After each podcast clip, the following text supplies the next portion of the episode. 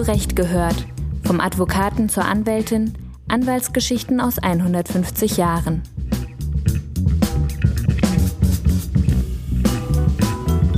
Herzlich willkommen, liebe Hörerinnen und Hörer, zu einer letzten Folge in diesem Jahr von Zurecht gehört, der Podcast-Serie des Deutschen Anwaltvereins.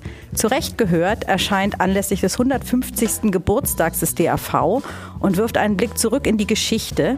Außerdem werden Themen behandelt, die Anwältinnen und Anwälte heute bewegen. Und das insbesondere werden wir heute tun, was Anwältinnen und Anwälte heute und in Zukunft bewegen. Mein Name ist Helene Poprowski und ich freue mich, diese aktuelle Folge moderieren zu dürfen.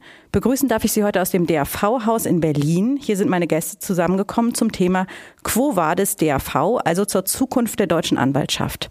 Wir wollen darüber sprechen, welche Themen und Herausforderungen, aber auch welche Chancen und Risiken in den kommenden Jahren für die Anwaltschaft und ihre Berufsorganisationen auf der Agenda stehen. Und dazu haben wir ein extrem junges Publikum hier heute auf der Bühne versammelt, was mich sehr freut. Ähm, zugeschaltet ist uns Anne Graue, Rechtsanwältin und Legal Counsel beim Automobilhersteller und Expertin für Legal Tech und Digitalisierung. Eine der wenigen Frauen in diesem Bereich. Sehr schön, dass Sie da sind, Frau Graue. Außerdem hier in Berlin ist bei mir Rebecca Richter, Rechtsanwältin und Mitbegründerin der Kanzlei Dunkel und Richter hier in Berlin, also selbstständig. Und sie hat sich äh, spezialisiert auf die Vertretung von Menschen und Frauen aus der LGBTQIA Sternchen-Community.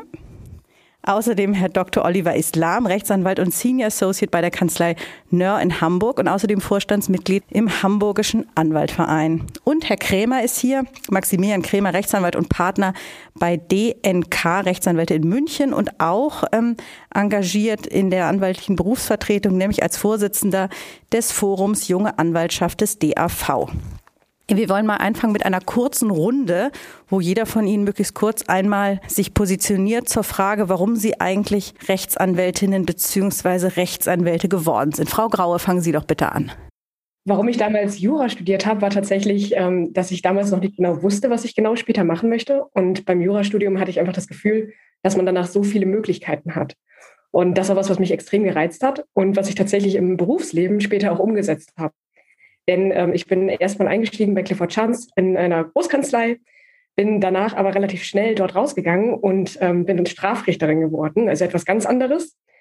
Habe aber auch da festgestellt, dass es noch nicht das Richtige ist und ähm, bin dann in die Industrie gewechselt und Legal Counsel geworden, ähm, zunächst bei Audi, danach als Associate General Counsel zu Tier Mobility gewechselt, einem Startup und nun eben wieder in die Automobilbranche zurück und muss sagen, das Inhouse-Leben gefällt mir sehr, sehr gut und kann junge Juristinnen und Juristinnen auf jeden Fall dazu ermutigen, diesen Weg zu wählen. Okay, ja, Sie haben ja tatsächlich dann schon eine ganz schöne Auswahl und insofern passt es ja auch, dass Sie sich entschieden haben äh, zu einer zu einem Studium, wo man verschiedene Möglichkeiten hat. Ja, davon haben Sie ja schon einige genutzt. Sehr interessant, das werden wir nachher noch vertiefen. Herr Krämer, was hat Sie damals bewegt?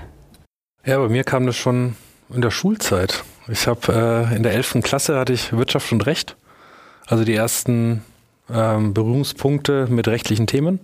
Habe da auch meine Arbeit damals fürs Abitur darüber geschrieben, über die Kaufmängelhaftung. Und äh, hatte in der 11. Klasse mich entschieden, ich würde gerne Jura in München studieren. Ich komme aus der Nähe von Würzburg und habe dann nach dem Abitur meine Sachen gepackt, bin nach München und habe dort Jura studiert. Interessant, also es waren nicht die Fragen von der großen Gerechtigkeit oder den völkerrechtlichen Verträgen oder anderem, sondern es war wirklich ähm, die Mängelhaftung, die Sie das fasziniert hat? ich würde sagen, das Interesse am Recht, also mir dieses Verständnis schon immer gut gefallen, einfach dieses logische Verständnis, womit man arbeiten kann. Und dann habe ich gesagt, mache ich das auch weiter. Und in, im, im, Studium dann in München kam ich irgendwann im sechsten Semester zum Schwerpunktbereich, zum Thema Steuerrecht. Und da bin ich irgendwie hängen geblieben. Studium fertig gemacht, Referendariat und jetzt als Anwalt. Schwuppsdiwupps ist man durch, ja, so kann es gehen. Ähm, Frau Richter, wie war es bei Ihnen? Ähm, also ich kann mich da meinen VorrednerInnen in zwei Punkten auch anschließen. Frau Graue, indem ich gesagt habe, auch ich wusste damals auch noch nicht so ganz genau, was ich eigentlich machen will. Ich, bei mir war es nicht so, dass ich in der Schulzeit schon gedacht habe, ja, ich will auf jeden Fall Anwältin später werden oder Juristin. Ich habe ähm, mit 19 halt beschlossen, ich studiere Jura, weil ich mir das logische Denken gelegen hat. Und dann habe ich gedacht, okay, ich mache das jetzt einfach und wenn es mir nicht mehr gefällt, höre ich damit auf. Und ich habe gemerkt, das liegt mir absolut. Und ähm, bin dann immer weiter und ähm, habe dann später im Referendariat einfach beschlossen, Anwältin ist ein guter Beruf, weil vor allen Dingen hat mich bewegt, dass ich halt ähm, mir ausruhen kann, äh, in welchen Bereich, also es gibt ja sehr viele Berufe im juristischen und an, als Anwältin kann ich mir zumindest aussuchen, in welchem Gebiet ich arbeiten möchte und mit welchen Mandantinnen ich arbeiten möchte. Und ähm, deswegen bin ich halt dazu gekommen und ich glaube auch das logische Denken, was äh, Herr Krämer gesagt hat, das hat mich dazu mhm. bewogen. Und haben Sie denn sofort als Berufseinsteigerin Ihre eigene Kanzlei gegründet?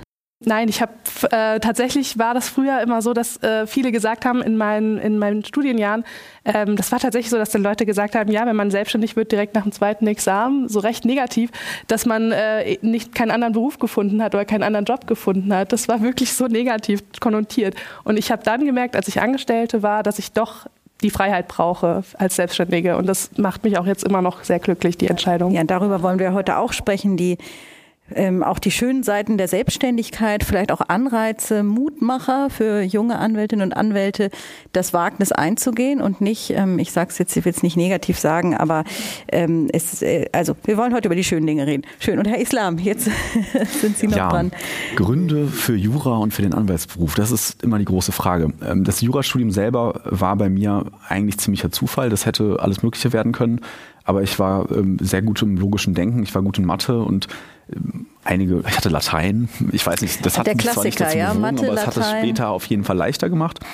Ähm, dazu ähm, ich sag mal, dann in den nächsten Jahren hat sich schon so ein bisschen eine Liebe dazu entwickelt. Ähm, einerseits für diese ganzen dogmatischen Strukturen, die eine Rolle spielen.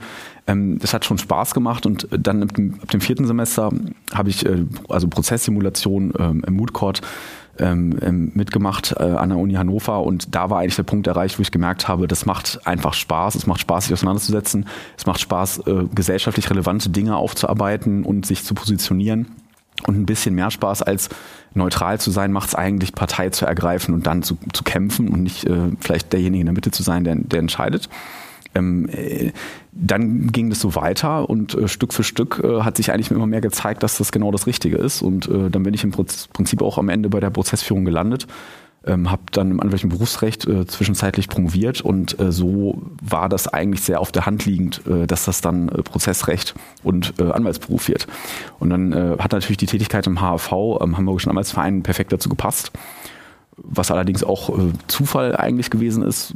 Ähm, die äh, Kolleginnen und Kollegen ähm, in Leipzig auf dem Anwaltstag 2018 kennengelernt und ähm, so relativ schnell zusammengefunden. Und gut, jetzt bin ich knapp über vier Jahre äh, bei der Kanzlei, bei der ich gestartet bin. Ähm, anfangs waren es ähnliche Beweggründe wie bei den äh, Kolleginnen. Ähm, äh, also, dass äh, man Freiheit hat, zu wechseln nach einer bestimmten Zeit. Man kann sich die, das Gebiet aussuchen, man kann sich den Standort aussuchen. Ein großer äh, Vorteil im, Gegen, Gegen, im Gegensatz zur Justiz zum Beispiel. Und ähm, man kann sich eigentlich auch alle paar Jahre neu erfinden oder neu entscheiden. Das ist schon eine Freiheit, die wenige Berufsbilder irgendwie mit sich bringen und ähm, man muss eben reinwachsen. Das Sache. ist schön, dass Sie von Freiheit sprechen, weil das auch tatsächlich unser erstes Thema heute Abend sein soll. Also wie frei sind eigentlich Anwälte? Und da ist jetzt nicht gemeint, dass es ein freier Beruf ist, sondern wie frei sind sie eigentlich in ihrer Arbeitszeiteinteilung, in der Gestaltung ihres Arbeitstages, in der auch bei Fragen der Vereinbarkeit von Familie und Beruf zum Beispiel. Es gibt ja das klassische Bild gerade von Großkanzleianwälten und ich habe selbst ein Referendariat in der Großkanzlei gemacht und war manchmal froh, um 23 Uhr zu Hause zu sein als Referendarin. Ähm, das Bild ähm, aber da ich ja deutlich älter bin als Sie, hat sich das sicherlich mittlerweile vielleicht geändert. Ich weiß es nicht. Das müssen Sie mir sagen. Ähm, aber die, ähm, die Frage ist, ist das eigentlich heute noch ein attraktiver Beruf, Herr Islam, in der Großkanzlei zu arbeiten, wenn man so viel Freiheit opfern müsste? Das ist jetzt meine These. Sie sagen ja, Sie sind frei. Erklären, erklären Sie uns auf. Ja, also ich hätte das vor zwei Jahren vielleicht noch gar nicht so unterschrieben, dass ich so frei bin. Da habe ich schon von Montag bis, bis Freitags in der Kanzlei äh, verbracht und bis in den Abend, nicht in die Nacht, auf jeden Fall nicht, bis in den Abend hinein. Ähm, und äh, dann war es uns auch, also wir hatten, äh, haben jetzt eine, eine, eine zwei, eine zwei, dreivierteljährige Tochter und äh, eine sehr gerade geborene Tochter und ähm, das hat natürlich schon viele Fragen in den Raum gestellt und ich glaube, dieses Modell, was man sich vorstellt von der Großkanzlei, das hätte ich dann auch nicht mehr weitergemacht. Ich hatte, also vor gut zwei Jahren hat sich das aber doch äh, dramatisch verändert mit Corona, muss man sagen. Ähm, die, die Anwesenheitszeiten ähm, sind nicht mehr streng, beziehungsweise nicht mehr existent. Man kann, zumindest bei uns war es so, dass wir die ersten anderthalb Jahre von Corona eigentlich fast nur im Homeoffice verbracht haben. Mit einer Notbesetzung im Büro, so guten 15 bis 20 Prozent. Und das hat äh, sich sehr stark in die Richtung äh, Flex Office bewegt, würde ich sagen. Ich würde noch nicht mal sagen Homeoffice, weil wir, wir, wir können uns theoretisch jeden Tag entscheiden, von wo aus äh, wir arbeiten oder, oder zumindest wir in unserer Abteilung. Ich will das nicht ähm, pauschalisieren für alle Kanzleitypen und für alle Branchen. Ähm, wenn ich M&A-Deals habe, ist das sicher so, dass das äh, deutlich mehr Druck ähm, zeitlich auf bestimmte Tage verteilt sind und wenn am Montag ein Signing ist, dann muss ich auch Samstag und Sonntag ran. Ähm, Prozessführung ist aber ein bisschen anders. Ähm, die Gerichte setzen Fristen von sechs Wochen, von acht Wochen, manchmal mehr, manchmal weniger. Gerichtstermine stehen Monate vorher ähm, fest und bei uns gibt es keinen kurzfristigen Zeitdruck, sondern Planbarkeit und dadurch Aber auch Flexibilität. Verstehe ich Sie richtig, dass äh, der ähm, ja, Flexibilisierungsschub tatsächlich durch die Pandemie kam? Ja. Ja, traurigerweise wäre es ja auch ohne Pandemie möglich gewesen. Mhm. Ja, das heißt, aber, das ist der äh, Lernprozess, es geht auch anders. Es gibt ja auch die Leute, die sagen, seit ich im Homeoffice bin, arbeite ich viel mehr, weil es überhaupt kein Ende mehr gibt. Mhm. Ähm, ich würde sagen, ich arbeite nicht mehr, ähm, aber ich verteile die Arbeit deutlich besser auf die Woche und auch auf den Tag. Ähm, man hatte einfach, äh, also ich meine, man kann auch die, Vor- also man hat natürlich Vor- und Nachteile dabei. Einerseits ist es nicht so, dass ich nach Hause komme und dann äh, zu Hause bin und den Kopf frei habe und andererseits kann ich aber zwischendurch ähm, deutlich mehr Dinge tun, die ich sonst nicht hätte Bei tun einem können. Call die Wäsche aufhängen. Zum Beispiel. Also ohne weiteres. Dann fragen Und, wir doch äh, mal die anderen in der Runde. Frau Graue, wie viel Zeit verbringen Sie im Homeoffice? Ist das für Sie eine Form von Freiheit oder eigentlich war ja, sage ich mal, ursprünglich war ja das eigentlich eine Unfreiheit, ja, also eine Beschränkung der Ausgangsmöglichkeiten, die wir hatten in der Pandemie und jetzt hat es sich für manche Leute als neue Freiheit dargestellt. Wie ist es bei Ihnen? Absolut, genauso wie Sie es gerade gesagt haben in der zweiten Variante. Ich finde es weiterhin als sehr große Freiheit. Ähm, ich kann mir das gar nicht mehr vorstellen, jeden Tag in ein Büro zu gehen. Ich habe aber auch eher das Gefühl, ähm, dass es sehr personenabhängig ist. Bei mir ist es wirklich eher so, dass ich zu Hause viel, viel konzentrierter arbeiten kann, ähm, also viel effizienter bin, als wenn ich im Büro sitze. Einfach weil im Büro dann doch der Weg zur Kaffeemaschine öfter mal da ist oder ähm, halt der Plausch mit den Kollegen auf dem Flur, was natürlich auch sehr, sehr schön ist, was man auch telefonisch vom Homeoffice aus natürlich machen kann. Aber dennoch irgendwie dieses konzentrierte Arbeiten fällt mir wesentlich einfacher aus dem Homeoffice heraus. Ähm, also von daher, für mich war das ein großer Luxus, dass es ähm, sich so entwickelt hat. Und ähm, ich glaube, dass es auch ein sehr zukunftsträchtiges Modell ist. Ähm, es kommt natürlich auch ein bisschen auf die Industrie wieder drauf an, ähm, in welcher Sparte man arbeitet. Aber ich glaube, gerade bei uns Rechtsanwälten und gerade auch in-house ähm, ist dieses Modell eigentlich sehr, sehr, sehr gut geeignet. Frau Richter, wie ist denn das bei Ihnen? Fehlt nicht auch was? Der unmittelbare Kontakt, der kurze Dienstweg, der Austausch beim Gang zur Kaffeeküche? Also ich kann ja nur aus meiner eigenen Erfahrung sprechen, dass ich ähm, nicht ganz die Erfahrung gemacht habe, dass äh, die Chefs gerne auch die Zügel aus der Hand lassen, was die Kontrolle der Arbeitszeiten betrifft. Also ich mache lebe das äh, Modell jetzt erst seit der Selbstständigkeit so wirklich, dass ich auch mit meiner Partnerin, dass wir von zu Hause aus eben, ähm, dass wir sehr viele Zoom-Calls haben. Ich habe zum Beispiel auch schon ähm, von meinem, also von, von einem ganz anderen Ort aus zusammen mit ihr gearbeitet. Also sie in Berlin, ich woanders. Und es hat geklappt und wir haben auch MandantInnen-Gespräche, die wir komplett über Videocalls führen und das überhaupt gar kein Problem darstellt. Und ähm, also dieses Modell kenne ich jetzt auch, aber es musste, das habe ich leider erst kennengelernt äh, seit der Selbstständigkeit. Also ich habe gemerkt, viel ist passiert noch dieses Ding, dass die, dass die Chefs oder auch die Partner vielleicht äh, die Kontrolle mit der Leistung, äh, also die Leistung gleichsetzen mit der Arbeitszeit. Und das finde ich immer noch so ein bisschen falsch, das so, so miteinander zu verknüpfen, weil ähm, die Leistung kann ich doch nur damit kontrollieren, welche Leistungen wirklich erbracht worden sind und nicht mit der Arbeitszeit. Und ich finde, diese Verknüpfung, die müssen wir irgendwie auflösen. Und jetzt sind Sie ja Genau. ohnehin Ihre eigene Chefin. Genau, und Ja. jetzt bin ich sowieso, jetzt merke ich sowieso, meine Arbeitszeiten sind teilweise ganz andere, wie mir vorgegeben wurden früher. Früher vielleicht so. Also ich arbeite gerne auch mal montags morgens vielleicht nicht, dafür aber vielleicht mal einen Sonntagnachmittag. Und ich möchte auch im Angestelltenverhältnis würde ich das gerne nicht missen wollen. Und das hat mir sehr, sehr gefehlt tatsächlich. Vielleicht ein bisschen anders, ja, oder nicht anders an Sie, aber Sie sind auch selbstständig. Was bedeutet für Sie ein attraktives Umfeld, eine hinreichende Flexibilität und wie viel Struktur braucht es auch? Ich würde sagen, das ist die Mischung macht es ein bisschen. Also ich bin jetzt auch äh, selbstständig als Partner erst seit äh, Juli diesen Jahres. Vorher war ich noch Angestellter, vorher waren wir fünf Anwälte. Ähm, jetzt sind wir drei Anwälte und mit letzten Jahr eben auch mit der Pandemie, äh, dass sich geändert hat, war ich der einzige von fünf Anwälten, der gesagt hat, ich würde gerne daheim bleiben. Und dann haben wir bei uns in der Kanzlei die Frage gestellt, was machen wir? Soll jeder daheim arbeiten? Wie statten wir es aus? Und dann haben vier gesagt, ich will nicht daheim arbeiten. Ich will in die Kanzlei kommen. Ich möchte daheim nicht bleiben. Und es hat sich auch so durchgezogen. Das heißt, ich war eigentlich der Einzige, der dann teilweise durchgehend auch daheim war. Ähm, was haben wir gemacht? Einfach komplett ausgestattet daheim mit zwei Bildschirmen. Also die gleiche Ausstattung, die ich in der Kanzlei habe, habe ich auch daheim. Das heißt, für mich ist es kein Unterschied, wo ich arbeite. Ähm, was ich jetzt mache, nachdem ich ja sozusagen jetzt mehr die geschäftsführende Position auch habe als Partner, ähm, ich bin gern vormittags daheim, weil ich dann einfach in Ruhe arbeiten kann. Weil äh, wenn ich in der Kanzlei bin, habe ich meistens irgendwen in der Tür stehen, irgendwen im Büro, man kommt rein, hat seinen Mantel noch nicht mal aus, und dann kommt die erste Frage.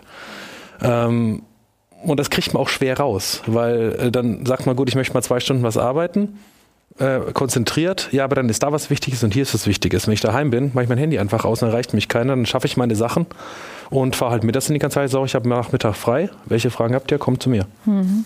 Jetzt haben wir viel über Homeoffice geredet. Ähm, Herr Islam, noch mal eine Frage an Sie ähm, zum Thema Großkanzlei und Attraktivität der Großkanzlei. Also früher hieß es immer, die Leute gehen in die Großkanzlei, um viel Geld zu verdienen. Die Einstiegsgehälter sind ja auch im Vergleich zu fast allen anderen Bereichen wirklich ähm, hoch und attraktiv. Äh, Sie müssen uns nicht verraten, wie viel Geld für Sie ist, aber vielleicht können Sie so ein bisschen verallgemeinert über Ihren Bereich reden. Was ist der Anreiz, in eine Großkanzlei zu gehen? Ist es, ist es die Bezahlung? Ähm, sind es die interessanten Mandate oder ähm, ist es die Aussicht, irgendwann Partner zu werden? Was treibt Sie dahin? Ja, also für mich kann ich die Frage natürlich schon beantworten. Ein bisschen verallgemeinernd ähm, ist es, glaube ich, schwierig, weil es kumulativ Gründe gibt und die sehr unterschiedlich bei den Leuten ausgestaltet sind. Ähm, wir haben momentan äh, durch die Demografie einfach der kleinen Bewerbermarkt, das heißt, die Kanzleien suchen äh, nach jungen Talenten. Das ist für uns positiv, weil wir natürlich nicht nur in der Bittstellerhaltung sind, sondern auch Selbstforderungen stellen können. Ähm, für mich war es wirklich auch eine Mischung aus Gründen, warum das für mich eine sehr attraktive Sache gewesen ist. Ich denke, die drei Hauptgründe sind, ähm, dass man nach zwei Jahren Großkanzlei nichts falsch gemacht hat, wenn man die Erfahrung mitnimmt und danach sagt, es ist nichts für mich. Partnerperspektive hätte ich gesagt, ist nichts, was, was, was man sich am Anfang so wirklich überlegt. Also zumindest ich habe es mir gar nicht überlegt. Ähm, es ist, ich sage mal so, wenn man sich im zweiten Semester über die Promotionsarbeit Gedanken macht, das ist einfach zu weit weg, zehn Jahre vielleicht oder so. Und äh, bis dahin muss sehr, sehr viele funktionieren, damit es realistisch ist. Ähm, äh, zwei wichtige Punkte aber äh, ist ähm, in einem Umfeld von, äh, sag ich mal, Gleichgesinnten. Ähm, wir sind zum Beispiel zwölf ähm, Menschen in meinem Alter in unserem Team in Hamburg und ich verstehe mich mit denen einfach so, wie ich mit, mich mit den Leuten an der Uni in Examensverwaltung gut verstanden habe. Es sind Freunde von mir geworden ähm, und ich genieße das eigentlich, mich äh, so auszutauschen im Vergleich zum Beispiel in äh, der Verwaltung, wo ich, äh, wo ich mm, ja einen 60-jährigen Vorgesetzten hatte, zwei Kollegen, der eine war Anfang 50, einer war Mitte 40, wo ich äh, jetzt nicht unbedingt so einen riesengroßen Spaß auf der Arbeit hatte. Und ich, ich muss sagen, wenn ich eine Gruppe habe von, von Leuten, die so alt sind wie ich, die gleichen Interessen habe und mit denen die gleiche Arbeit verrichte, wo wir uns mittags austauschen und beim Kaffee darüber reden, und ab und zu auch mal was durch die Presse geht, weil es natürlich größere Fälle sind, ist das schon ziemlich cool. Also mir macht das schon auch Spaß. Und wenn ich, äh, wenn ich jetzt den Vergleich ziehe ähm, zur Justiz, wenn ich da meine Aktenberge ähm, alleine, also in der Kammer ist es ja noch ein bisschen netter, aber als Einzelrichter oder so, das, das äh, äh hat nicht diesen sozialen, also sagen wir mal, den, den Community-Faktor. Mhm. Also es ist äh, die Gemeinschaft ist ganz interessant, äh, die Flexibilität ist interessant und natürlich hat man eine gute technische Ausstattung und ein, ein ganz tolles Rahmenprogramm. Also Ihre also Kolleginnen und Kollegen sind mehrheitlich jung, mit denen Sie direkt zu tun haben. Ja, mhm. also die meisten Leute, mit denen ich arbeite, sind so zwischen 30 und 35 und daher das gleiche Mindset. Ähm, gleichzeitig haben wir natürlich. So, gutes Stichwort. Gleiches Mindset. Sie haben gleichgesinnt gesagt. Und da geht einem natürlich heutzutage sofort durch den Kopf, Moment mal, das sind jetzt alles 30 bis 35-jährige Männer, vielleicht auch ein paar Frauen, die alle gleich denken. Was denken wir da? Diversity, ja? Also was mit der Diversität? Das, ich will Ihnen nicht mhm. unterstellen, dass Sie das nicht wollten, aber lassen Sie uns mal über Diversität sprechen.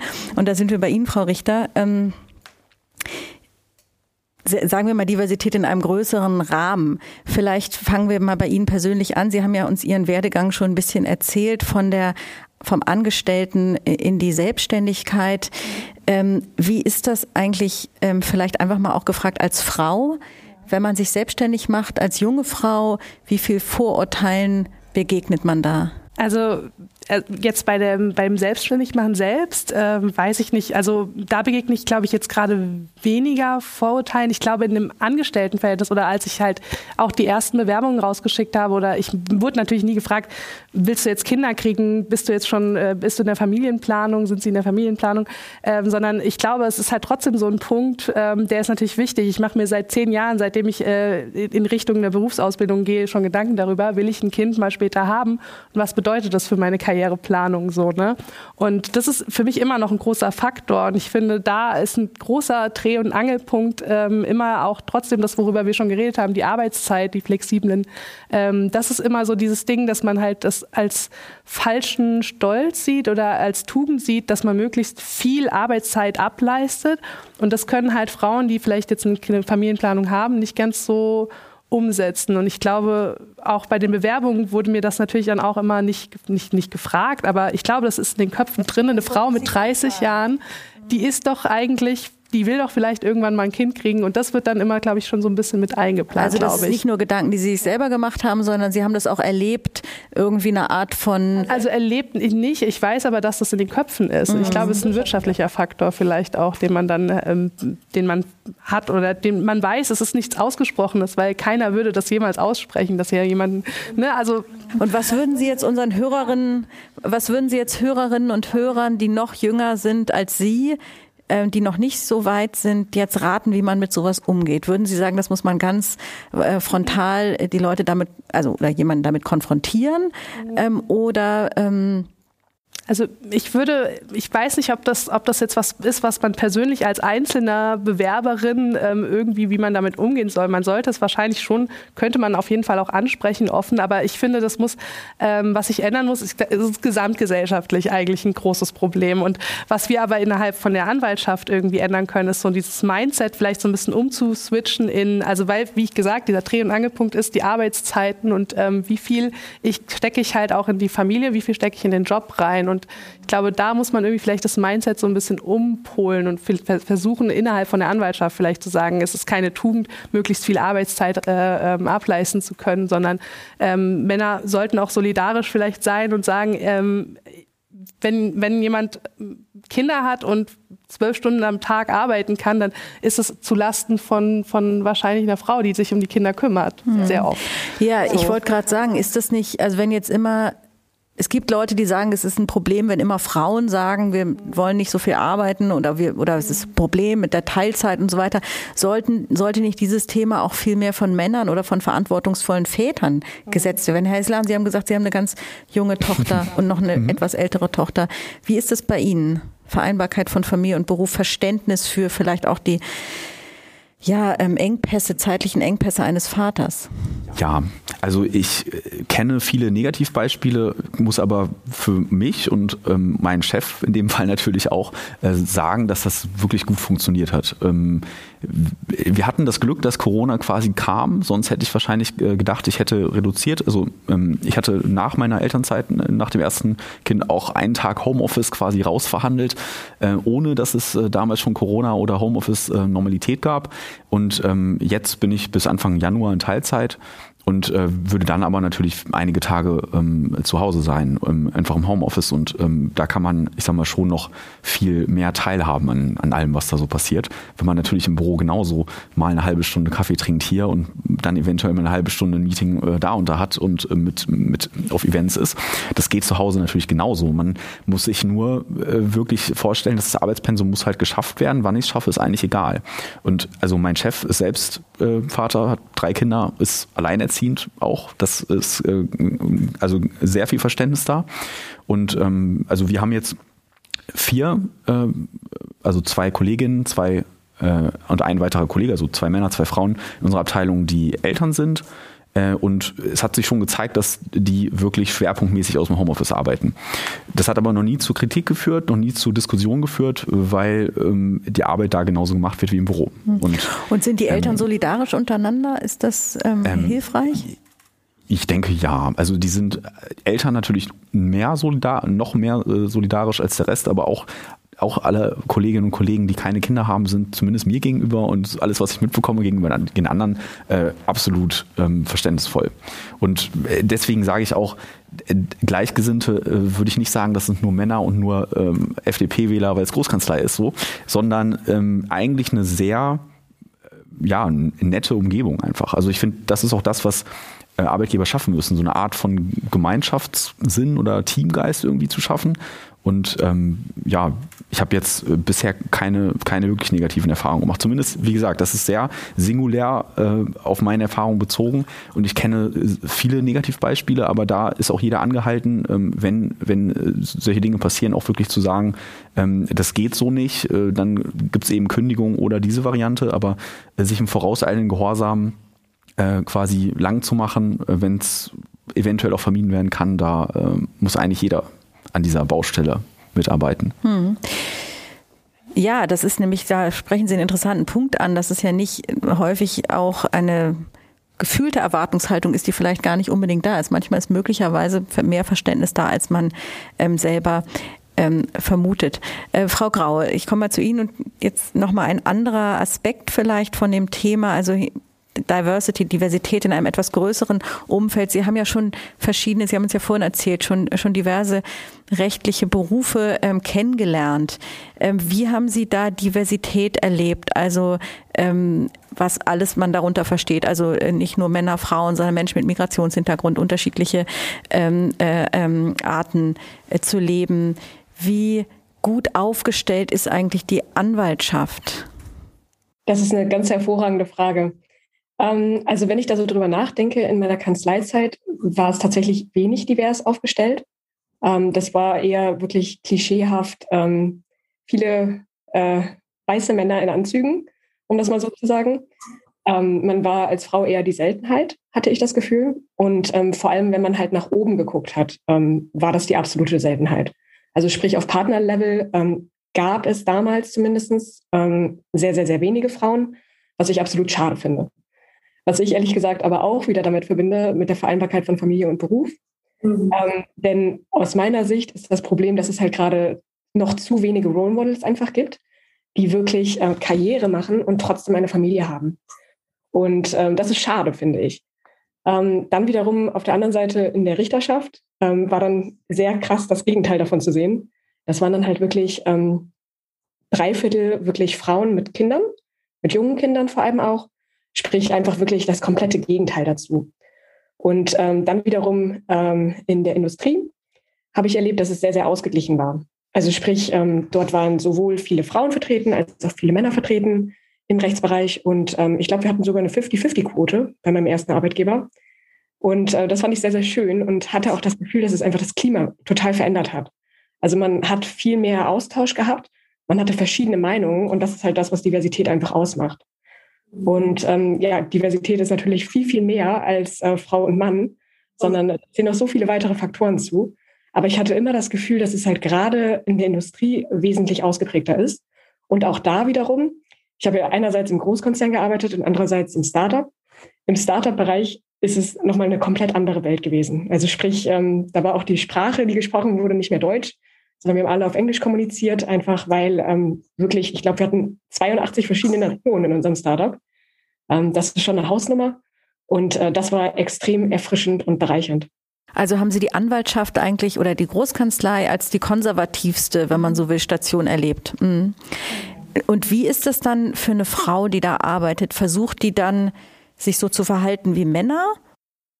Ähm, manchmal. Also ich hatte das Gefühl, dass es da auch wieder Unterschiede natürlich gibt. Ich finde, man kann das immer nicht alles in einen Topf werfen. Aber ähm, es waren schon viele dabei, die einfach Strategien, ähm, die Männern eher zugeordnet werden. Also zum Beispiel ähm, dass man sich äh, breit hinsetzt, dass man die Füße immer gut auf den Boden stellt, dass man äh, seine Stimme ähm, verschieden benutzt, um halt wirklich einen Punkt zu machen.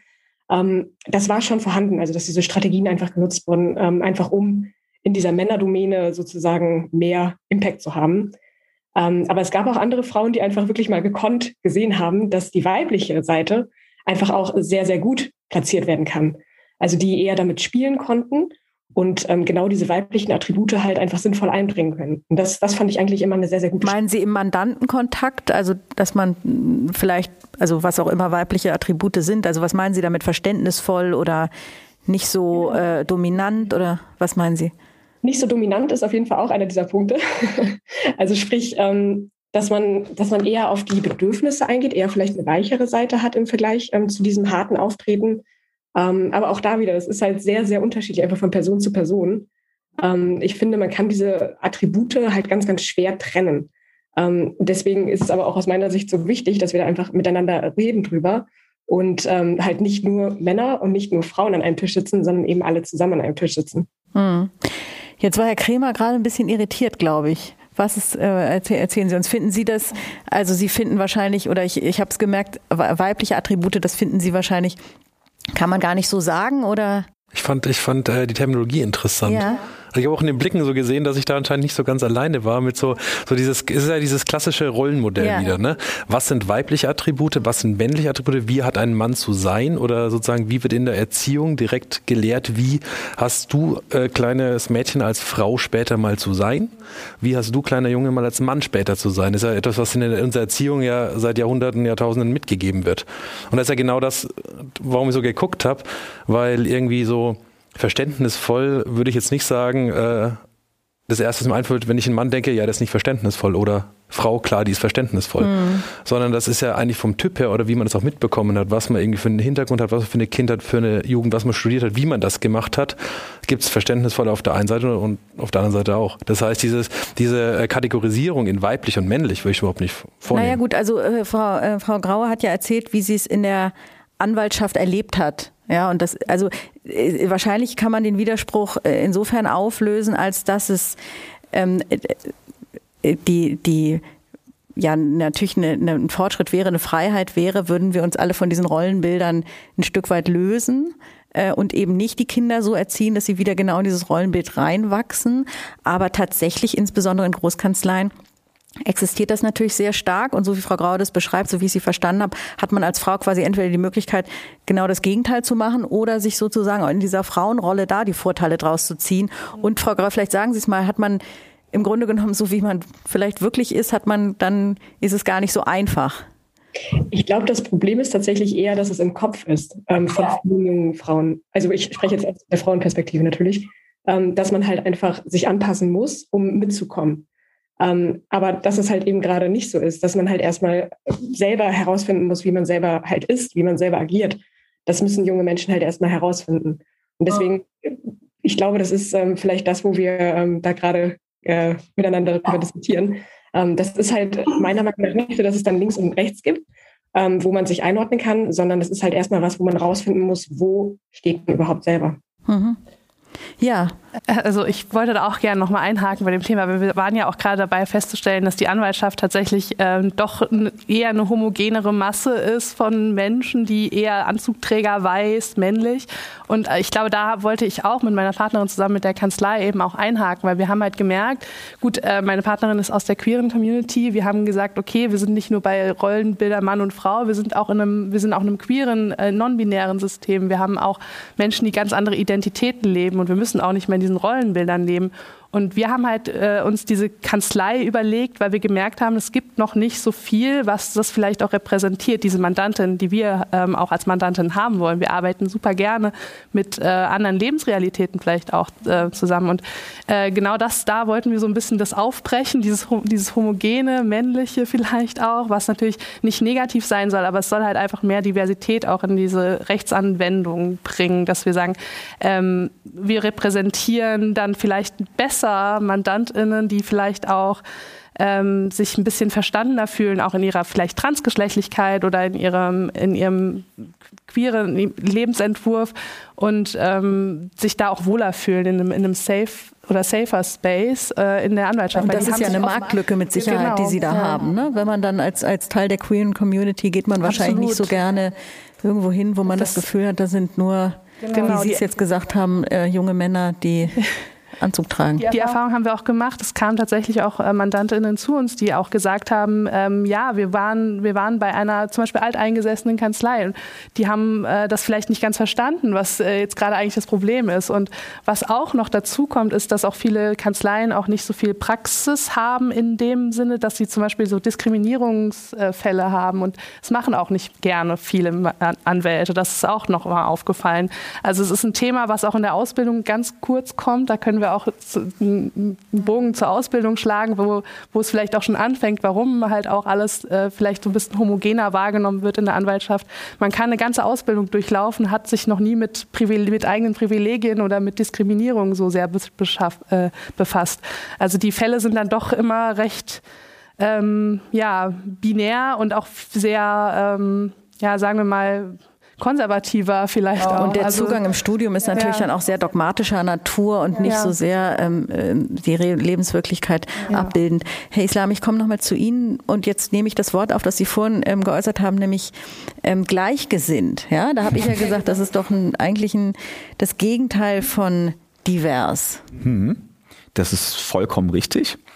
Ähm, Gleichgesinnte ist, ähm, vielleicht hätte ich das Wort so nicht benutzen sollen, ohne eine lange Erklärung nachschieben. Dann haben Sie äh, jetzt die Chance. Aber ähm, ich, also ich meine, ich meine Gleichgesinnte ähm, eigentlich eher die Einstellung zur äh, Sicht auf die Welt, weil ähm, man natürlich Digital Native ist. Man hat ähm, im Prinzip gleiche Meinung zu unterschiedlichsten Themen, obwohl die Leute sehr unterschiedlich sind. Also ich sag mal, wenn ich meinen, meinen Kolleginnenkreis mir anschaue, dann sind das schon sehr, sehr unterschiedliche Charaktere.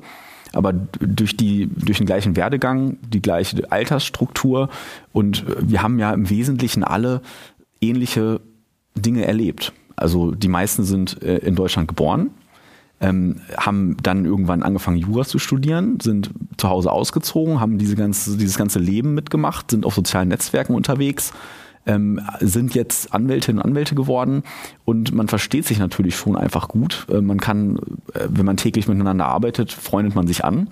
Und ähm, die, das, das, was ich unter Gleichgesinnte meine, war, glaube ich, insbesondere ähm, das Alter. Weil da ist mir im Referendariat aufgefallen, dass ich keine Lust habe, mit Kolleginnen und Kollegen rumzuhängen, die 20, 30 Jahre älter sind als ich.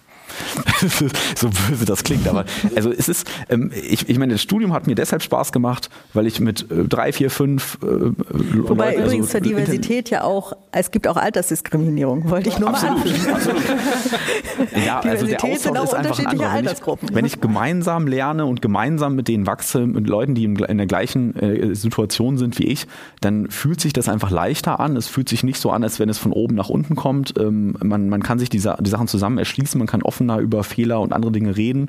Und ich, ich denke, ich habe ein ähnliches Gefühl wie in der Examensvorbereitung, die ich mit drei guten Freunden beschritten habe, wo wir einfach jeden Tag uns in der WIP getroffen, unsere Sachen gemacht und abends glücklich nach Hause gegangen, obwohl alle sagen, Examensvorbereitung ist ja ganz schlimm. Ja. Und so kommt es mir da eigentlich ich auch find, vor. Wir könnten hier, glaube ich, noch, wir müssen jetzt zum anderen Thema kommen. Ich will nur eine Sache noch hinzufügen. Ich finde es wirklich interessant, weil Sie ähm, mit dieser Argumentation, die ich äh, absolut nachvollziehen kann, die wird auch benutzt von älteren Männern, die sagen, ach, ist, wir verstehen uns so gut untereinander und wir sind so gleichgesinnt und wenn da jetzt eine Frau reinkommt, sozusagen, ah, da muss man vielleicht doch mehr Rücksicht nehmen und dann dies, das und so weiter. Ich will einfach nur also das Problembewusstsein, das sie sicherlich haben, ähm, nur äh, äh da noch ein Stück weit schärfen, dass das eben ganz unterschiedliche Aspekte der Diversität gibt, so sehr ich auch verstehen kann, dass man gerne mit jungen Leuten ja, wir, arbeitet. Wir, wir, haben ja auch genug ja, ja, denke ich mir. Aber vielleicht, äh, vielleicht noch ein Satz dazu. Da geht's äh, zum Thema Homogenität. Wenn man sich anguckt, ich mache auch Steuerstrafrecht. Der Geschäftsführer mit 60 Jahren. Ja der will zum Beispiel auch nicht von mir beraten werden. Da geht es ja. nicht um, der will einen haben in seiner sozusagen Geschlecht und Alter. Wenn ich jetzt als Start, äh, nehme einfach Frau, 20 Jahre Startup, dann möchte die halt eine junge Frau haben. Da genau. ist es genau dieses Frau, Thema. Genau, das ist übrigens auch einer der Gründe, was äh, Strafverteidigerinnen, die wir heute hier in der Runde nicht haben, sagen, warum es für sie teilweise schwer ist, Mandantschaft zu finden, weil die, weil die Mandanten vornehmlich männlich sind und dann teilweise halt eben auch, da sind wir wieder bei Rollenbildern. Ja, Kriminalität ist eben vornehmlich männlich und da sind wir wieder bei Rollenbildern, dass viele männliche Kriminelle dann einer Frau nicht zutrauen, ihre ähm, äh, sie ihre Rechte ähm, vor Gericht zu vertreten. Wir müssen jetzt hier einen Cut machen, weil wir jetzt über das interessante Leben von Frau Graue nochmal sprechen wollen in ihrem, äh, in dem, was sie ähm, jetzt macht ähm, zum Bereich Legal Tech.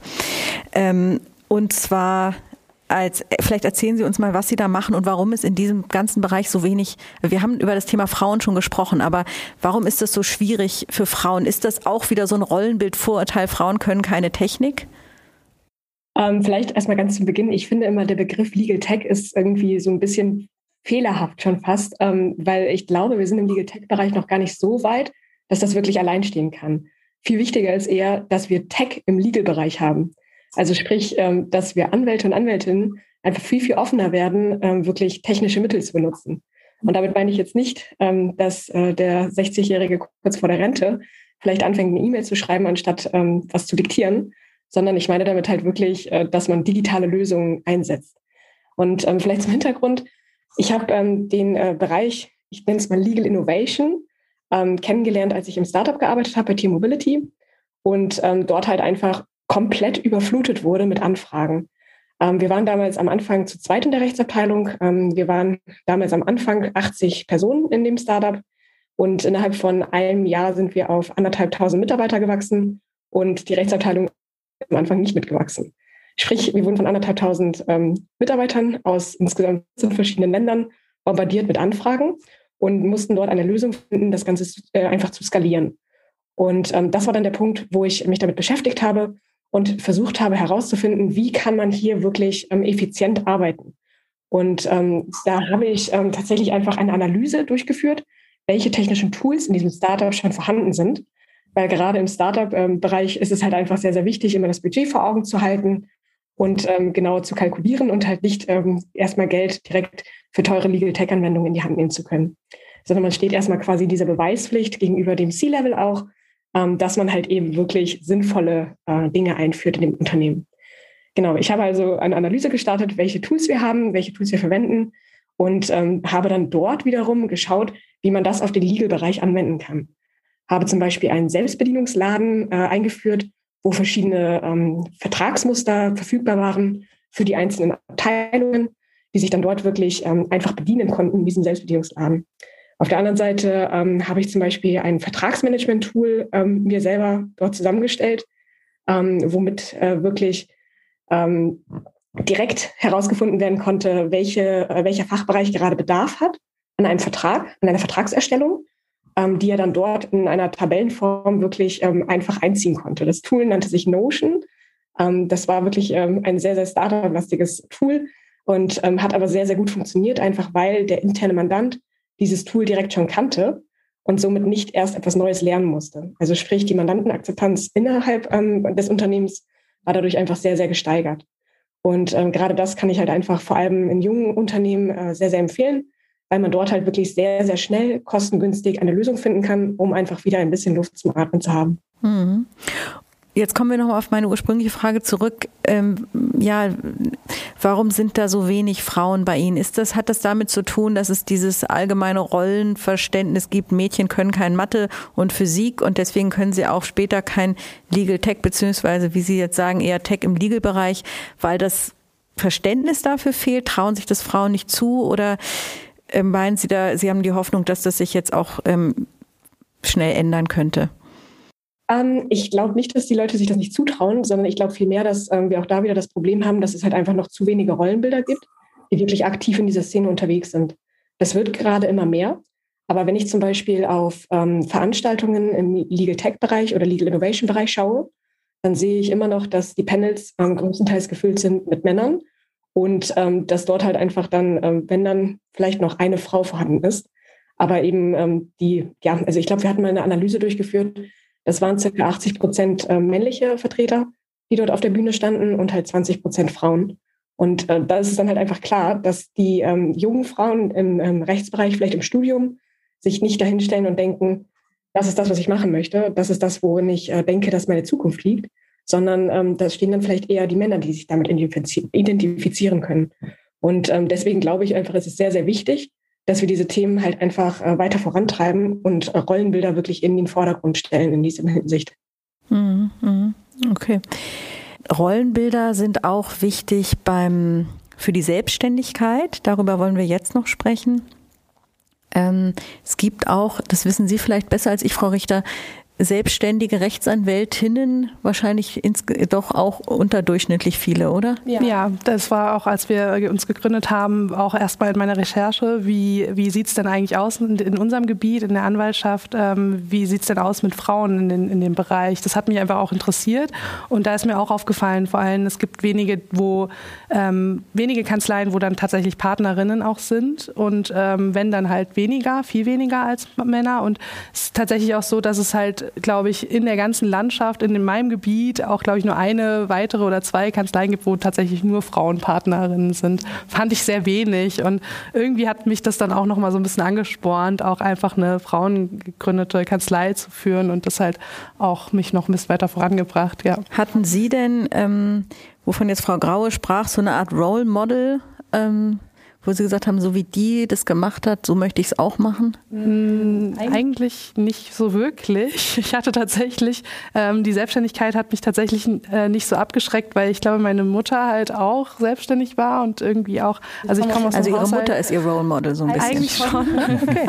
Aber einfach, ich komme aus einem Haushalt, wir sind, äh, ich bin tatsächlich auch so die erste Akademikerin gewesen und die hat halt aber den Laden geschmissen bei uns zu Hause und die ganze Familie damit halt so durchgefüttert und das war also für mich halt so ein Role Model, dass man halt auch Mut, ähm, eigentlich brauchte ich gar nicht so viel Mut, um das zu machen, weil ich wusste immer, ich kann auch, wenn ich, wenn es nicht klappt, auch mir ja, wieder einen Job suchen. So, weil, ich möchte gleich mit Herrn Krämer über, über seinen Weg in die Selbstständigkeit reden, äh, aber noch einmal ähm, zurück zu Ihnen, Frau Graue. Sie haben ja auch die Richterschaft erlebt und die Großkanzlei das, was äh, Frau Richter gerade ansprach, ist ja dieser Fra diese Frage der Ängstlichkeit, ja, oder der Absicherung. Und man sagt ja Deutschen nach und Juristen insbesondere, dass sie ein starkes Sicherheitsbedürfnis haben und deswegen in die Beamtenschaft streben oder auch in die, in die, ja, in die Richterschaft natürlich sowieso oder dann in die Großkanzlei, wo zumindest auch der Job äh, ja relativ sicher ist und dass dieses Wagnis ähm, der Selbstständigkeit oder auch was Sie gemacht haben, äh, ähm, äh, Start-ups oder so, wo man ja nie weiß, wie lange hält so ein Start-up. Ähm, äh, das spricht dafür, dass wir hier in der Runde ähm, sehr mutige Juristen haben. Aber wie ist Ihr Blick auf die verschiedenen Bereiche? Ist das wirklich so eine kleine Minderheit und ist das Sicherheitsbedürfnis so ausgeprägt? Glaube, das kann man tatsächlich wieder nicht verallgemeinern, ähm, sondern das kommt einfach so, so stark auf die eigene Persönlichkeit an. Ähm, bei mir war irgendwie dieser Sicherheitsgedanke nie vorhanden, sondern das war eher wirklich, ich wollte glücklich sein, ich wollte etwas haben, wo ich Spaß dran habe, wo ich mich wohlfühle, zur Arbeit zu gehen. Und ähm, das habe ich immer meinem Gefühl nach einfach komplett nachgegangen. Ähm, und ich glaube, dass, äh, dass das ganz viele junge Menschen aber trotzdem noch haben, diesen Sicherheitsgedanken. Ähm, wie gesagt, ich selber konnte mich damit nie identifizieren.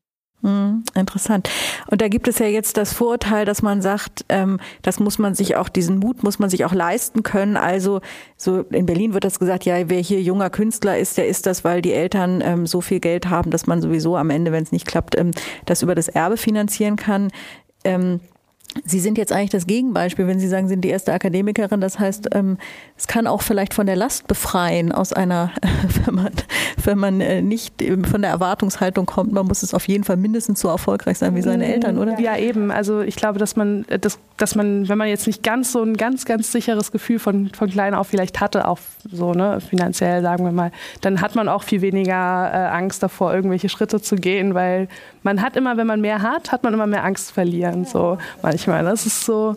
Und ich glaube, das ist manchmal auch vorwiegend auch in, ähm, also viele, viele Berufseinsteigerinnen, ich höre ich hör nicht so oft, dass viele so selbstständig werden wollen oder dass viele, viele sagen sich ja, ich möchte einen Angestelltenjob. Und ich glaube, ich habe das auch früher, also als ich angefangen habe zu arbeiten, das ist jetzt auch noch nicht so lange her, ähm, habe ich auch erst gedacht, ich, ich will gar nicht selbstständig werden oder wenn, dann warte ich noch mal fünf Jahre und ich sammle noch Erfahrung. Und dann habe ich recht schnell gemerkt, eigentlich brauche ich das nicht. Eigentlich kann ich das auch hinkriegen, indem ich ähm, mir auch vielleicht MentorInnen hole und ähm, mich mit äh, erfahrenen Anwältinnen auseinandersetze. Und das hat mir auch sehr geholfen. Mhm. Herr Kremer, wie haben Sie es denn gemacht? Ja, ich war ja, wie ich vorhin schon gesagt habe, Angestellter in der Kanzlei damals. Ich habe da angefangen vor meinem ersten Staatsexamen. Mhm. Also, also sozusagen in der Vorbereitungszeit dachte ich mir, ähm, habe ich zu wenig zu tun. Studentische Hilfskraft oder so, ja. ja. Mhm. Habe ich zu wenig zu tun, äh, will ich was Praktisches erleben, habe da angefangen, auch eben im Steuer- und Steuerstrafrecht. Und das hat mich eigentlich auch mein ganzes Referendariat begleitet. Ich war währenddessen mal in Hamburg in der Kanzlei, war in München in einer anderen Kanzlei, aber ich bin immer sozusagen wieder zurückgekommen und habe dann da auch als Rechtsanwalt angefangen. Und war immer so unausgesprochen, ja, dass ich das auch wohl weitermachen werde, wenn man schon so lange dabei ist. Ähm, und hatten dann darüber gesprochen, ähm, Anfang, Mitte diesen Jahres, ähm, wann wir es denn machen, dass ich als Partner mit einsteige. Dann kam, kam es dazu, dass äh, der sozusagen der geschäftsführende Partner und Namensgeber äh, verstorben ist. Und äh, ich dann oder immer noch versuche, da so ein bisschen seinen Platz da auszufüllen. Er hat hauptsächlich sozusagen die Geschäftsführung gemacht, was ich dann, was ich jetzt auch größtenteils mache. Und da einfach sozusagen von heute auf morgen dann ins kalte Wasser. Also normalerweise war es ja so geplant, jemand nimmt dann ins Händchen sagt, so, so läuft das Geschäft, ich bring's dir bei, wir machen es zusammen und dann kann man nacheinander sagen, gut, mach das alleine, du kannst es jetzt, passt. Ähm, bei mir ist es von heute auf morgen, hier hast du den Laden, was machst du damit? Und wie viele Angestellte und Partner gibt es jetzt insgesamt? Also wir haben jetzt zwei Partner und einen Angestellten. Mhm. Vorher waren es äh, zwei Partner und drei Angestellte. Ein Partner ist ausgeschieden mhm. und äh, leider unsere einzige Rechtsanwältin hat uns dann äh, verlassen. Oh, Sie sind jetzt ähm, drei, drei, Männer. Männer. ja, deswegen haben Sie auch vorhin nicht gegendert und ich habe mich gefragt, ob Sie Anhänger des genau. generischen Maskulinums sind oder ob es wirklich drei Männer sind. Dann haben wir das damit jetzt klargestellt. Ähm, okay. So, und wie sehen Sie das? Wir haben ja kurz gesprochen über das Sicherheitsbedürfnis. Ähm, vielleicht fangen wir mal so rum an. Wie unsicher ist denn eigentlich, wie, als wie unsicher empfinden Sie jetzt Ihren, Ihren Beruf? Also ich habe einen Heidenrespekt vor jedem, der nach dem Referendariat sagt, gut, ich schreibe an meine Klingelschild daheim Rechtsanwalt oder Rechtsanwältin davor. Habe ich einen Heidenrespekt davor weil man kommt aus dem Referendariat raus, ähm, man kann nichts, man weiß nicht, wie ich eine Rechnung schreibe, welche Kanzleisoftware benutze ich, wie gehe ich mit Gerichten um, wie spreche ich mit Mandanten, welchen Stundensatz verlange ich, damit ich vielleicht am 30. noch was zu essen kaufen kann. Ähm, andere gibt's von der IHK gibt es irgendwie Unternehmergründungskurse. Das gibt es für Rechtsanwälte nicht. Also da sehe ich ein bisschen auch so unser Forum mit dazu, Forum Anwaltschaft, zu dem ich ja äh, Mitte diesen Jahres gewählt wurde zum Vorsitzenden, was ja auch in München haben, da solche Stammtische. Da kommen auch viele Selbstständige dazu und fragen einfach solche Sachen. Da Kollegen, die halt seit drei, vier Jahren da sind, ähm, ob jetzt irgendwie mit 30, mit 45, ob Mann oder Frau, egal, einfach wird gefragt, kann mir das jemand erklären? Aber es gibt doch bestimmt Kanzleigründungsseminare, oder? Ich möge mich jetzt nicht so weit aus dem Fenster lehnen. Die wird es geben, aber die sind zumindest nicht so publik, dass man sagt, das Erste, was man sagt, ich möchte was machen, hier ist es, hier hast du eine Chance. Man muss da ein bisschen schauen. Ich habe danach gesucht. Ich, hab, ich war nicht, ich wurde nicht fündig, leider. Ich das könnte so man ja vielleicht geschaut. mal als Appell an die ja. also ich habe tatsächlich Bücher gefunden, die haben mir geholfen. Ich habe ein bisschen, ich habe viel gelesen, aber letztendlich war da viel drin, was ich jetzt erstmal noch gar nicht so doll brauchte teilweise. Aber andere Sachen waren wieder sehr gut. Ich glaube, kalte Wasser ist einfach das Stichwort. Man muss halt einfach rein und man muss halt einfach gucken. Und ich muss sagen, Banalitäten, die ich jetzt natürlich weiß, aber die ich den ersten zwei Monaten nicht wusste. Wie stellt man, wie macht man eigentlich diese Zwangsvollstreckung am Ende so? Wie, wie, wie stellt man einen Kostenfeststellungsantrag? Solche Sachen wurden in der anderen Kanzlei, wo ich vielleicht gearbeitet habe, wurden mir dann abgenommen. Das hat dann halt die äh, Rechtsanwaltsfachangestellte oder der Angestellte gemacht. Es ist ja übrigens nicht nur äh, jetzt für junge Leute nach dem zweiten Staatsexamen ein Thema, sondern es ist, ich habe jetzt gerade gedacht an den Bundestag, an die Abgeordneten, zum Beispiel der Unionsfraktion, die ausgeschieden sind, weil sie, weil sich die Fraktion so verkleinert hat, die immer sagen, ja, ich bin ja abgesichert, weil ich ja zweites Staatsexamen habe und ich kann ja jederzeit Rechtsanwalt werden. und ehrlich gesagt auch für mich persönlich, ich habe auch zweites Staatsexamen, habe aber außer im Referendariat, also äh, nie in der Kanzlei gearbeitet. Auch ich habe immer gesagt, naja, wenn es mit dem Journalismus nichts wird, kann ich ja meine Plakette draußen ankleben.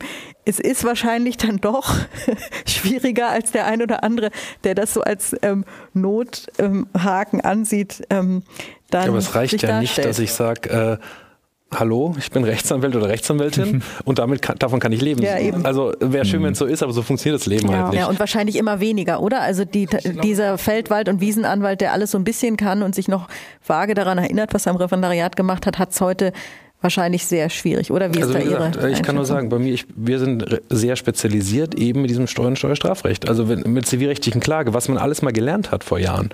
Ähm, ich wüsste nicht, ob ich das jetzt fehlerfrei und haftungsfrei hinkriege. Da haben Sie nur Ihre Nachbarn, ist, die sagen, das ist so du bist die Sache. doch Jurist. Ähm, Klar, das ist, ähm, man spezialisiert sich sehr und das ist ja auch der Punkt, man muss ja im Endeffekt mittlerweile eine Nische suchen, auch als Rechtsgebiet, A, vielleicht Mandantenstamm, dass er sagt, wen nehme ich dann als Mandantenstamm und dann auch, welches Rechtsgebiet und welches Problem sozusagen möchte ich bearbeiten und gehe damit hin.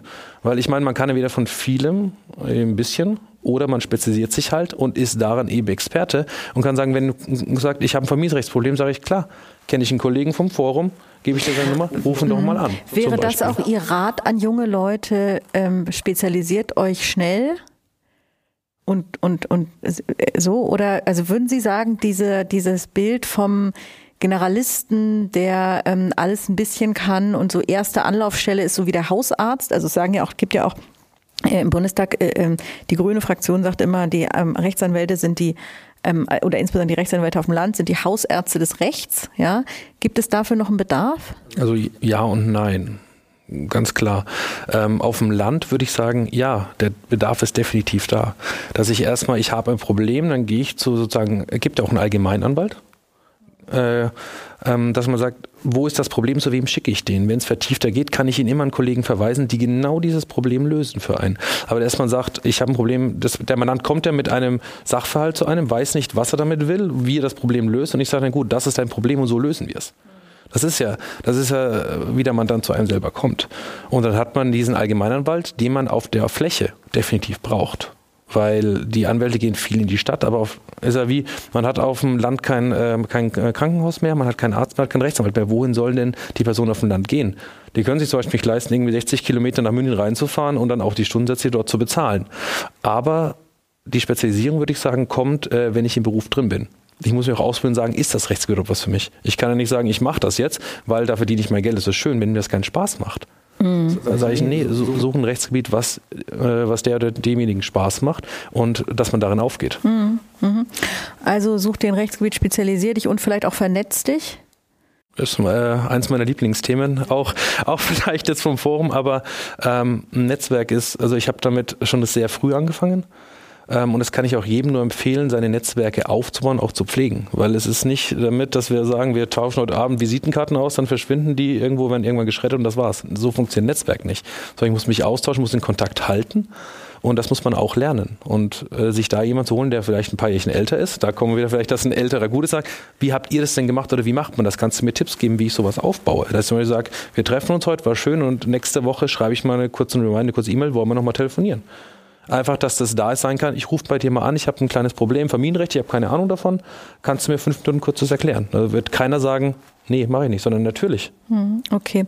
Ja, wir sind, kommen schon zum Ende unserer Sendung und die heißt ja Quo Vadis Anwaltschaft. Und vielleicht können Sie einfach in einer ganz kurzen Abschlussrunde noch einmal Ihre Wünsche für die Zukunft formulieren. Also wo soll es hingehen mit der Anwaltschaft wirklich ähm, kurz? Und ähm, ich weiß, es gibt ganz viel, was man dazu sagen könnte, aber auf einen ähm, Punkt ähm, fokussiert. Herr Islam, wir fangen bei Ihnen an. Puh, was für eine Frage.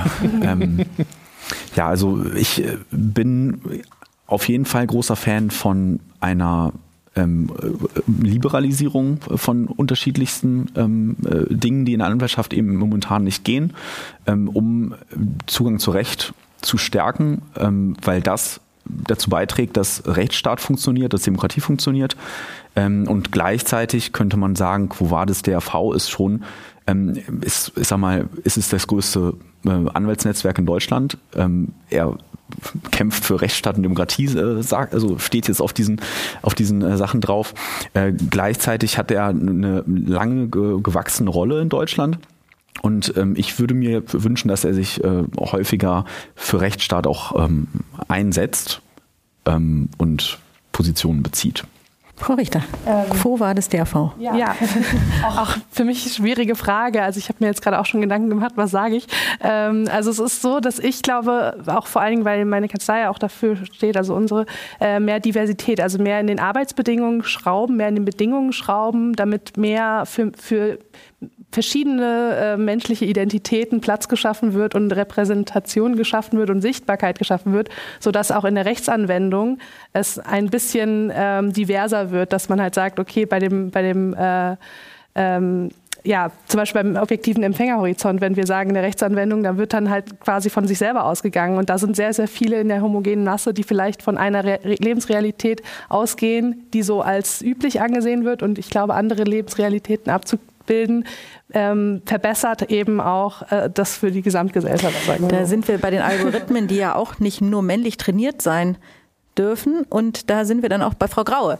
Frau Graue, was ist Ihre ähm, Hoffnung mit Blick auf die Zukunft? Ich glaube, da wurden gerade schon ganz tolle Punkte genannt. Ähm, aus meiner Sicht, Netzwerk ist eines der wichtigsten Punkte für die Zukunft. Und ähm, ich glaube, dass das aber wiederum ähm, gerade durch die Digitalisierung, die voranschreitet, ähm, auch sich weiter erweitert und Möglichkeiten bietet einfach durch soziale Netzwerke und ähm, Veranstaltungen, die sowohl hybrid als auch vor Ort durchgeführt werden können. Und ich glaube einfach, dass äh, Netzwerken ähm, da wirklich uns allen weiterhelfen wird und vor allem auch ein Verständnis gegenüber Andersartigkeit, sprich, dass man wirklich ähm, zusammen an einem Tisch sitzen kann und sich unterhalten kann. Ähm, das ist, glaube ich, etwas, was ganz, ganz wichtig ist. Und Herr Kremer. Ja, ich, schließe mich da ein bisschen an. Ich finde Miteinander-Netzwerken ganz gut. A, grundsätzlich Netzwerken und auch dieses Miteinander und nicht immer äh, gegeneinander. Was man ja dann doch viel hat, ob das jetzt äh, Frau, Mann, ob das jetzt alt, jung ist, ähm, dass man das äh, miteinander schafft. Wir haben alle Nachwuchsprobleme, nicht nur der DRV, auch die Anwaltschaft. Und ähm, ich glaube, dass man solche Probleme nur gemeinsam lösen kann. Und äh, das muss man eben angehen und schauen, wie man, an wen man herantritt, mit wem man das macht. Dass man zum Beispiel zu seinen Kollegen sagt, komm doch mal mit, ich nehme dich mal zu der der Veranstaltung mit. Zum Beispiel zu einer Kammerveranstaltung, zum Beispiel zum DRV, zum Beispiel zum Forum. Da gibt es ja verschiedenste Möglichkeiten. Und ähm, dann kann man die Probleme auch sehr viel schneller lösen, weil umso größer auch äh, die Personen da sind, umso diverser die auch sind, umso eher sind alle Probleme abgedeckt. Dann kann ich mir einen aussuchen und kann das Problem damit lösen. Ja, vielen Dank. Ja, liebe Hörerinnen und Hörer, wir haben heute, glaube ich, eine tolle Runde gehabt, in der wir ganz viel besprochen haben. Es ging um ja, die Bedeutung von Role Models, wie wichtig die sind ähm, für junge Berufseinsteiger, ähm, über Diversität und die, den Blick von Frauen, ähm, die Rolle von Frauen in der Anwaltschaft, vielleicht auch die besonderen Bedürfnisse von Frauen, aber auch die Vorteile und Reize von Diversität. Herr Kremer hat es gerade nochmal gesagt, also das auch voneinander vielleicht lernen, voneinander profitieren. Ähm, das ist schön, wenn das gelingt. Ich hoffe, wir haben einen kleinen Beitrag heute dazu geleistet, ein paar Denkanstöße zu geben. Ähm, wie, und ich fand es ganz toll, mit vier Juristinnen und Juristen zu diskutieren, die alle ausstrahlen, dass sie ganz begeistert von ihrem Beruf sind, wo wir ja durchaus unterschiedliche Richtungen hier heute ähm, hatten. Also das ist wirklich schön. Und jetzt, liebe Hörerinnen und Hörer, haben Sie natürlich auch die Möglichkeit, sich zu melden mit Kritik, mit Anregungen. Ähm, vielleicht auch mit Lob unter folgender E-Mail-Adresse zurecht gehört, gehört mit oe.anwaltverein.de. Und jetzt verabschiede ich mich auch schon und damit geht auch unsere historische Reise durch 150 Jahre Geschichte der deutschen Anwaltschaft zu Ende, jedenfalls vorerst. Denn möglicherweise, aufgrund der Feedbacks auch außerhalb des DAV, könnte es sein, dass die Reihe zurecht gehört auch im nächsten Jahr in etwas veränderter Form fortgesetzt wird. Das ist noch ein kleines Geheimnis, das aber bald gelüftet wird. Jetzt möchte ich mich erstmal sehr herzlich bedanken bei Ihnen für die lebhafte Diskussion und ich hoffe, liebe Hörerinnen und Hörer, dass es Ihnen gefällt und bleiben Sie alle gesund. Das muss man ja heute wieder sagen. Wir sagen Tschüss aus dem DHV-Haus und auf ein baldiges Wiedersehen.